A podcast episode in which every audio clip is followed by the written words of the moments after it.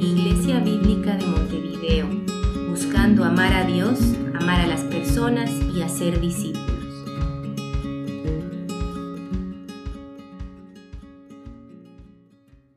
Buen día a todos, es lindo poder verlos otra vez. Eh, si tienen sus Biblias, les invito a abrirlas en Génesis 9.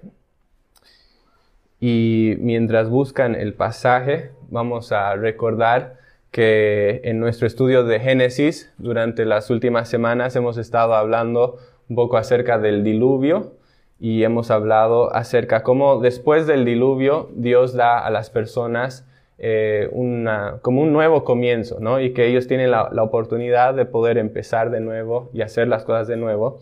La pregunta es, ¿qué van a hacer con esta nueva oportunidad que Dios les ha dado? Y el pasaje de hoy nos habla un poco acerca de la respuesta a esa pregunta. Entonces, si tienen sus Biblias, eh, les invito a acompañarme en la lectura. Vamos a leer desde el versículo 18. Génesis 9, 18. Y dice así.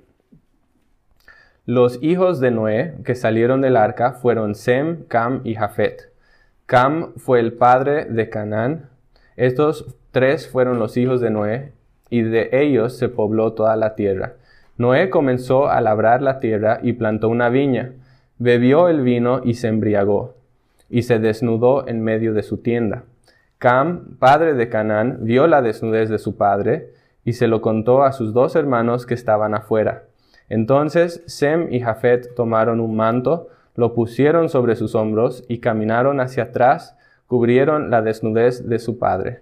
Como sus rostros estaban vueltos, no vieron la desnudez de su padre.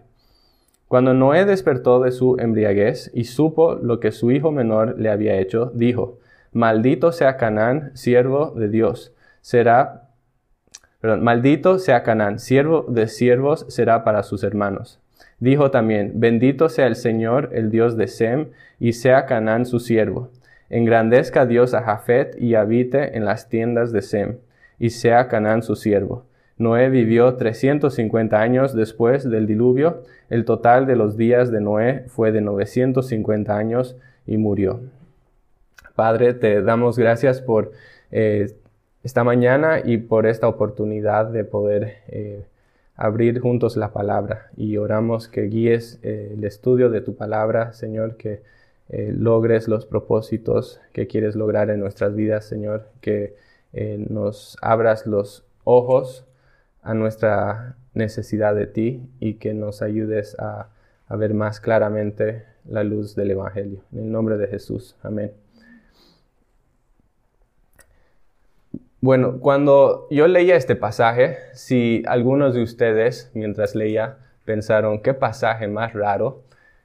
Probablemente no eran los únicos en el salón que estuvieron pensando eso. Es la verdad. Es un pasaje bastante raro. Eh, es un pasaje eh, donde hay muchos elementos que causan mucha intriga. Y, tal vez nos quedamos preguntando eh, muchas cosas al leer esto. El pasaje empieza listando los hijos de, de, Noé que salieron del arca. Habla de Sem, de Cam y de Jafet. Y después de eso señala que básicamente todas las personas que ahora existen en el mundo son descendientes de ellos en alguna manera. Eh, también en el capítulo que sigue, en Génesis 10, eh, la tabla de las naciones, vamos a hablar un poco de eso la, el siguiente, la siguiente semana. Eh, pero aquí en, en ese capítulo también se nos va a hablar un poco más acerca de cómo todas las naciones eh, proceden de estas personas, ¿no?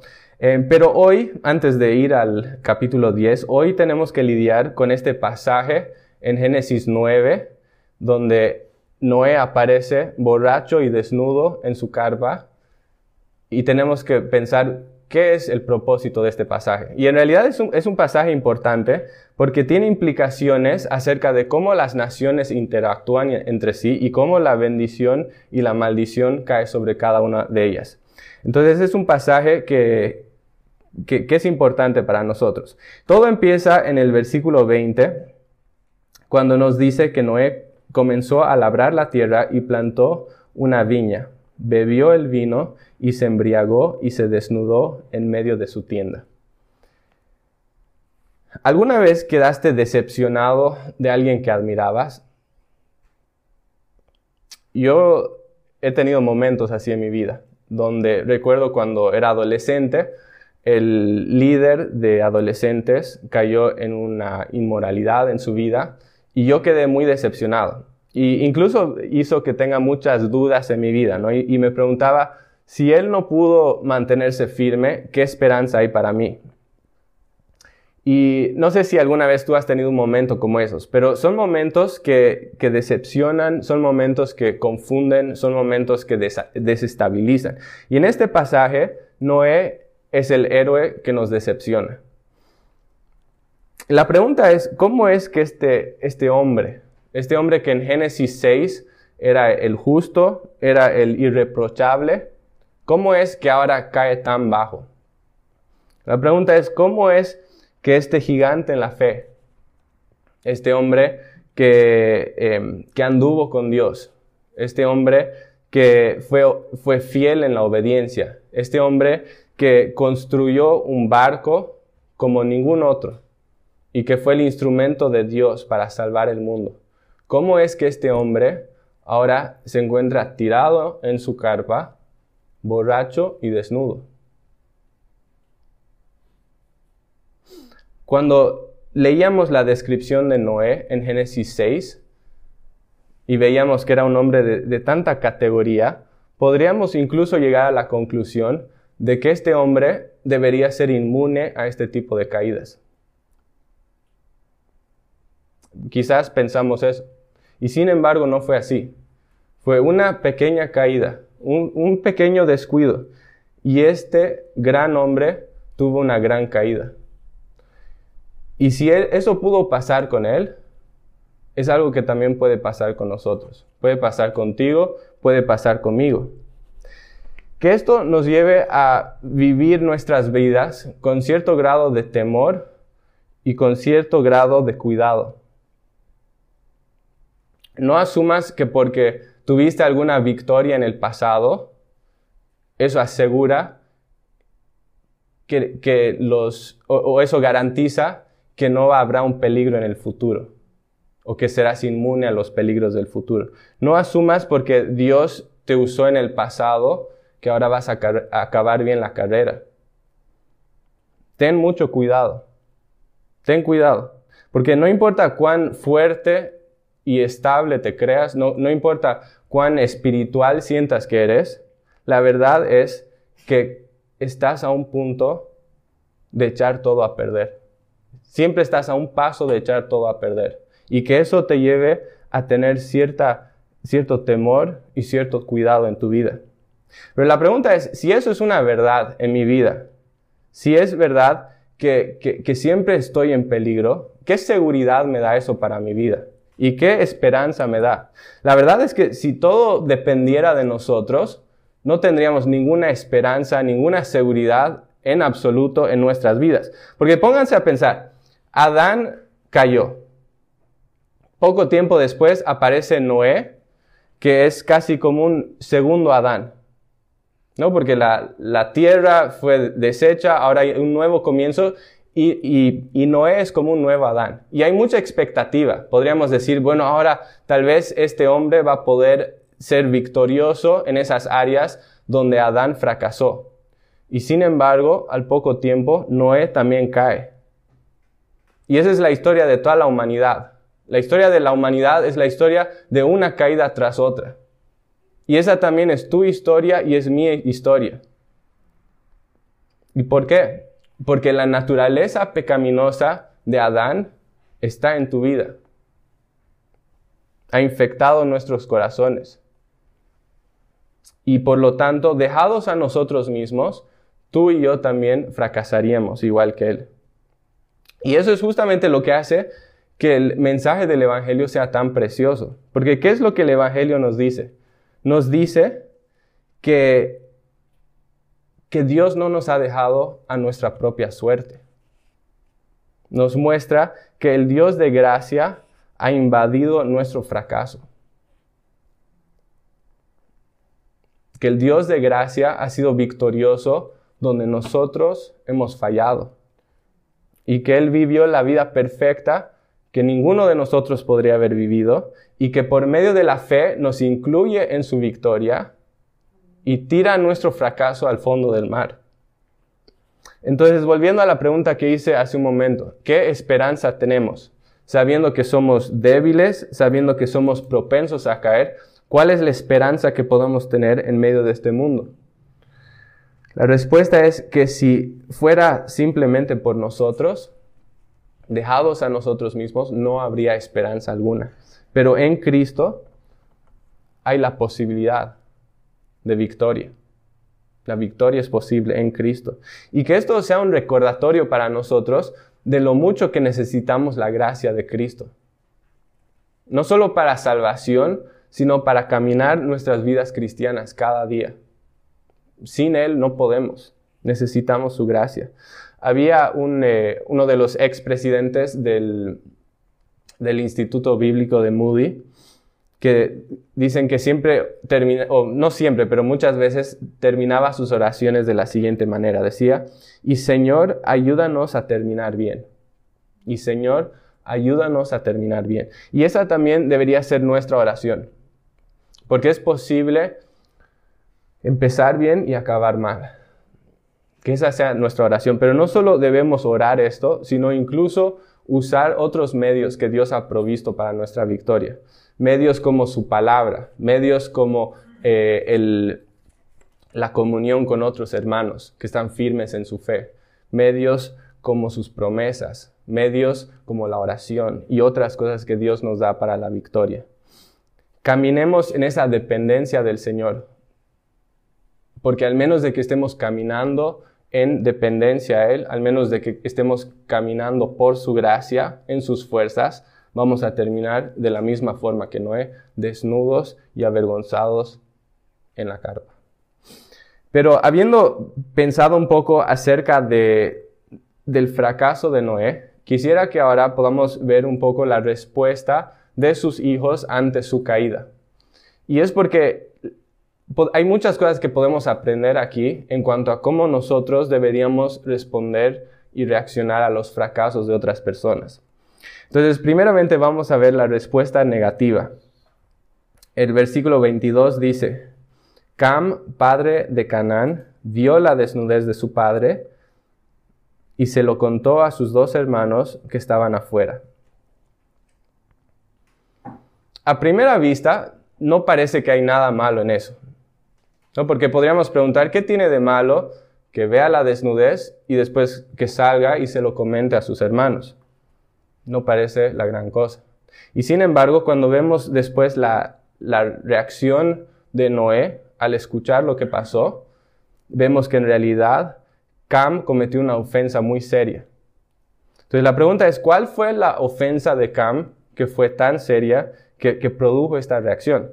Algunas personas, cuando, digamos, algunos intérpretes, cuando escuchan esta historia, concluyen que no puede tratarse, la ofensa no puede tratarse simplemente de que vio desnudez y que lo comentó. Parece que la, respuesta es muy fuerte, muy severa para eso. Y entonces en base a eso, muchas personas han, han propuesto que cuando, que cuando dice que vio la desnudez de su padre, es una expresión para decir que, cometió alguna indecencia sexual con su padre o con su madre.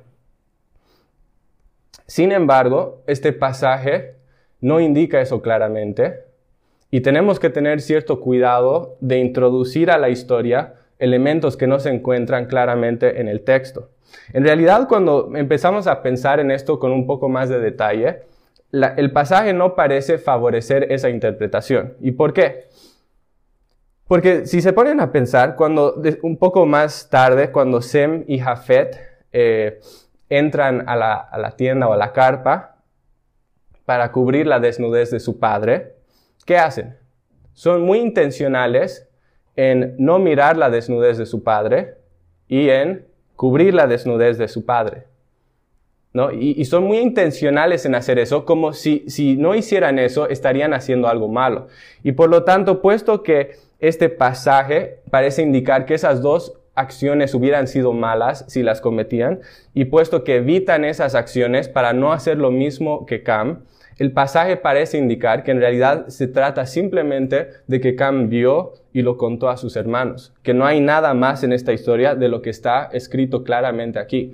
Entonces la pregunta es, si eso es lo único que pasó, si no hay nada más acá, nada oculto, ¿por qué las acciones de Cam son vistas como tan malas? ¿Por qué es tan malo lo que hace? Y es porque en las acciones de Cam, él está deshonrando a su padre. Esa es la respuesta, que en estas acciones está deshonrando a su padre. Si la desnudez es vergonzosa para toda la humanidad, es especialmente vergonzosa en la cultura judía. Y esto se, remonta a Génesis 3. ¿Se acuerdan en el jardín del Edén? Después de que eh, Adán y Eva cayeron en pecado, sus ojos son abiertos, se dan cuenta que están desnudos y ¿qué pasa? Sienten vergüenza por su desnudez. Entonces podríamos decir que la desnudez es un símbolo de vergüenza.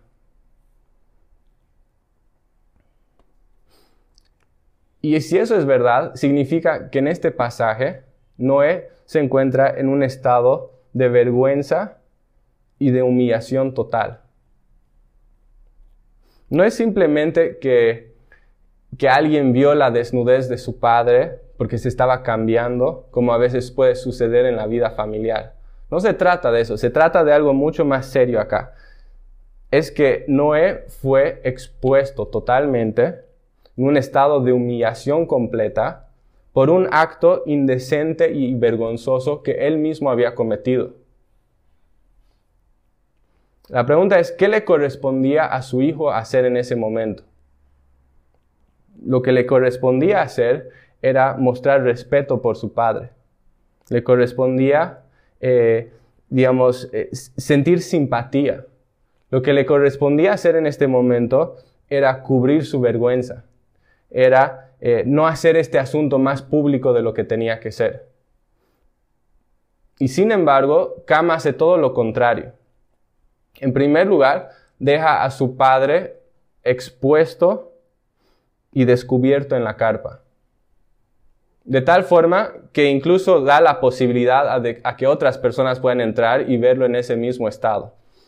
Pero no solo hace eso, sino que además después de dejar a su padre así, sale afuera y empieza a comentar y hacer pública la vergüenza de su padre, ridiculizando de esa manera a su padre y deshonrando a Noé en una cultura donde el honrar al padre era un deber sagrado de su hijo. Y por eso era algo, tan serio. Tal vez nosotros no vemos esto como muy serio, ¿no? Porque al final del día vivimos en una sociedad donde el honrar al padre y a la madre no es, no es, un no es algo tan importante, no lo vemos como tan importante. Eh, un hijo puede, digamos, el padre puede decirle algo a su hijo, el hijo le contradice y no pasa nada. El, padre incluso a veces puede eh, acomodarse a los caprichos del hijo para que el hijo no se, enoje con él y, el padre está ahí haciendo todo lo que el hijo quiere y lo vemos como normal. Y sin embargo no era así antes. Em, si, nosotros pudiéramos, digamos, hacer una lista de todas las cualidades de qué hace que una persona sea como un ciudadano ejemplar, probablemente el honrar a padre y a madre no entraría en la lista de muchos de nosotros. No figuraría, no, no lo vemos como parte de, de qué es ser una persona ejemplar. Y sin embargo es interesante, si, si nos ponemos a pensar, digamos, en los diez mandamientos. Ustedes saben que los diez mandamientos están divididos en, dos partes. La, primera mitad de los diez mandamientos habla acerca de, de nuestra relación vertical con Dios. La segunda mitad habla de nuestra relación horizontal con otras personas. En la parte que habla de la relación vertical con las personas, ¿cuál es el mandamiento número uno? Honrar al padre y a madre. Es lo número uno.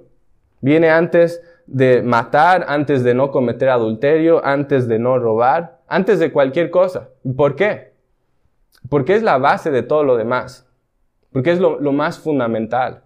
Eso es lo, primero que tiene que, existir. Entonces era algo muy importante para la, cultura judía.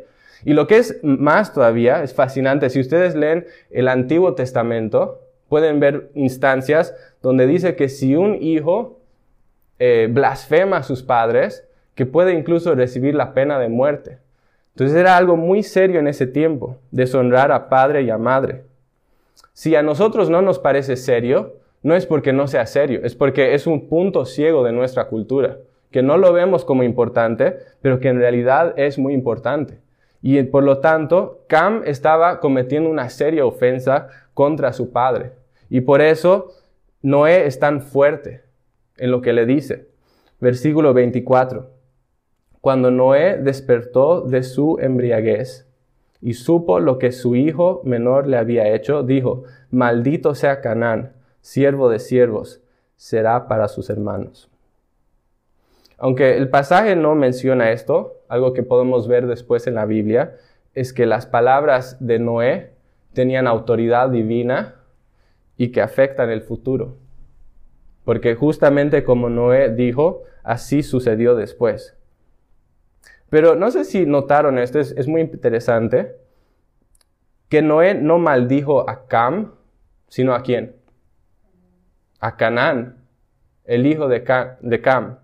La pregunta es ¿por qué? Lo más probable es para que la maldición se asemeje a la ofensa. Es decir, así como Cam, así como Noé fue deshonrado por su hijo Cam, ahora Cam será perpetuamente deshonrado por su hijo Canaán. Esa es la idea. y no hay injusticia en eso. ¿Por qué? Porque si, seguimos leyendo la Biblia, lo que descubrimos es que los cananitas llegaron a abrazar las mismas cualidades perversas de su padre Cam y por lo tanto merecen esta maldición. Pero siguiendo adelante en la historia, a diferencia de, de Cam, que deshonra a su padre, vemos una actitud muy diferente en la vida de Sem y de Jafet. Ellos tienen una actitud muy diferente frente al fracaso de su padre. ¿Qué hacen ellos? En vez de ridiculizar a su padre, haciendo un espectáculo público de su vergüenza, le dan la honra que, se corresponde, que le corresponde, cubriendo su desnudez. Versículo 23. Entonces Sem y Jafet tomaron un manto, lo pusieron sobre sus hombros y caminando hacia atrás cubrieron la desnudez de su padre. Como sus rostros estaban vueltos, no vieron la desnudez de su padre. Lo que estos dos hijos hacen es ilustrativo de lo que Dios hace con nosotros. Cuando cubre nuestra culpa y cuando cubre nuestra vergüenza. Dios podría muy fácilmente hacer un espectáculo de nuestro fracaso. Dios podría desfilar nuestra vergüenza, nuestro fracaso públicamente a los ojos de todos para humillarnos. Pero en lugar de eso, Dios hace algo lleno de amor, lleno de compasión. ¿Qué hace Dios? Nos cubre, nos viste, recubre nuestra vergüenza. Es lo que hizo con Adán y Eva cuando después de la caída se encontraban expuestos y desnudos. Es lo que hace con un hijo pródigo que se va a una tierra lejana y que vuelve a casa arrepentido. Y es lo que hace con nosotros. El Salmo 32 dice, cuán bienaventurados es aquel cuya transgresión es perdonada, cuyo pecado es cubierto. Cuán bienaventurado es el hombre a quien el Señor no culpa de iniquidad y en cuyo espíritu no hay engaño. ¿Conoces la, la bendición de ser perdonado?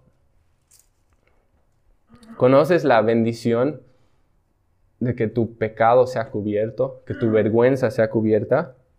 ¿Conoces la bendición de que tu pecado sea resuelto y que ya no te condene, que ya no te exponga. La historia de la Biblia es la historia de cómo Cristo ha venido a esta tierra a cubrir nuestra vergüenza. Es la historia de cómo Cristo ha venido a este mundo a vestirnos de su perfecta justicia. Cristo fue desfilado fue expuesto públicamente en un estado de humillación total para que nosotros no tengamos que ser desfilados de esa manera.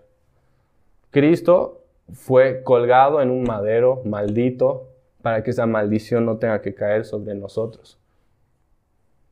La pregunta es, ¿tu vergüenza ha sido cubierta por Cristo? Si estás en Cristo, su sangre cubre tu vergüenza. ¿Has venido a Cristo para que Él cubra tu vergüenza? Y, si hemos sido cubiertos por la sangre de Cristo, si, hemos, si nuestra vergüenza ha sido cubierta, ¿qué podemos aprender en este pasaje acerca de la manera que deberíamos lidiar y responder a los fracasos de otras personas. Si Cristo fue misericordioso con nosotros, si, nos, si cubrió nuestra vergüenza, entonces nosotros también deberíamos buscar tener esa misericordia con otras personas. Es decir, no, no buscar hacer un espectáculo de los fracasos de otras personas, no buscar eh, hacer un, show y, digamos, una, muestra pública del pecado y de las personas, del pecado de otras personas, sino buscar cubrir la vergüenza de las personas en amor. Deberíamos tener esa misma prontitud que tenía Sem y Jafet, que mostrando amor por su padre, mostrando simpatía, cubrieron la desnudez de su padre. Eso es lo que debería haber en nosotros. Porque si hemos sido receptores de la gracia, deberíamos también ser personas que ofrecen esa gracia a otras personas. Ahora, eso no significa que si, si una persona cae en pecado, que lo, encubrimos, no significa que escondemos el pecado de nuestros hermanos, no significa que no confrontamos a una persona cuando necesite ser confrontada. A veces para sanar una herida, necesitas abrir la herida. Y a veces Dios nos llama a hacer eso. Pero cuando hacemos ese tipo de cosas, nuestra motivación nunca debería ser la de humillar y de exponer. Nuestra actitud y nuestra motivación siempre debe ser la de sanar y de restaurar, porque eso es lo que Cristo ha hecho con nosotros. Deberíamos tener ese deseo de apuntar a las personas al único Salvador que puede lidiar con su pecado, con su vergüenza y traer restauración y salvación. La pregunta es, ¿cómo evalúo si esa es mi, actitud al confrontar a una persona? Hay dos cosas que, nos ayudan a evaluar eso. La primera es que si, si realmente mi deseo es restaurar a una persona en amor, voy a hablar con la persona que corresponde y no con todo el resto del mundo. Esa es una muestra muy fuerte. No voy a ir a hablar sobre el pecado de esa persona con todas las personas, menos con las personas que están involucradas. La segunda cosa es que si realmente mi deseo es restaurar y mi motivación es, es esa, no voy a sentir una satisfacción perversa ante el fracaso de otra persona, no lo voy a hablar con, gozo, con alegría, sino que va a haber un dolor genuino en mi vida por la situación en la que está y que va a haber un anhelo genuino por el bienestar de esa persona. Si Cristo me ha ofrecido gracia en abundancia, entonces yo también debería ofrecer esa gracia en abundancia a otras personas. Y ese es el tipo de personas que Dios bendice y ese es el tipo de personas que, Dios nos llama a ser en este pasaje. La próxima semana vamos a hablar, eh, como les dije, de la tabla de naciones. Y también quería hablar un poco en, más detalle sobre algunas de, las, de algunas de las cosas que Noé dice en la bendición a sus hijos eh, Sem y Jafet, porque en realidad hay, muchas cosas preciosas en ese pasaje que no me va a dar tiempo de hablar hoy. Em, pero quiero terminar este tiempo hoy dejándole esos, esos dos pensamientos, pensando un poco en lo que hemos ido desarrollando hasta ahora. En primer lugar, que este pasaje nos haga recuerdo de, de la necesidad de vivir apoyados en la gracia del Señor. porque si no hacemos eso, vamos a acabar como Noé. Y en segundo lugar, que siendo receptores de una gracia tan grande, que seamos personas que ofrecen esa gracia a otros. Vamos a terminar orando. Padre, te, te damos gracias por, eh, por tu palabra. Te damos gracias por tu misericordia en nuestras vidas, Señor. Y, Señor, al, al estudiar un pasaje como esto, Señor, somos, em, nuestros ojos son abiertos a nuestra debilidad, nuestros ojos son abiertos a, la facilidad con la que podemos caer, Señor, y es un recordatorio de que no podemos solos, Señor. Ayúdanos a recordar esto, Señor. Ayúdanos a recordar que, que sin ti no somos nada. Señor, que necesitamos tu gracia para salvación, que necesitamos tu gracia para caminar cada día de nuestras vidas. Padre, protégenos de pensar que somos suficientes. Protégenos de pensar que somos lo suficientemente buenos, lo suficientemente fuertes, lo suficientemente capaces. Danos una, una sana comprensión de nuestra incapacidad, que eso nos lleve a correr a la cruz de Cristo. Y Padre, ayúdanos a también ser personas misericordiosas con otras, Señor, al, saber que nosotros fuimos mostrados tanta gracia, Señor, que también seamos personas que ofrecen esa gracia a otros. Y pedimos que hagas esa obra en nuestra vida y que nos hagas instrumentos en tus manos. En el nombre de Jesús. Amén.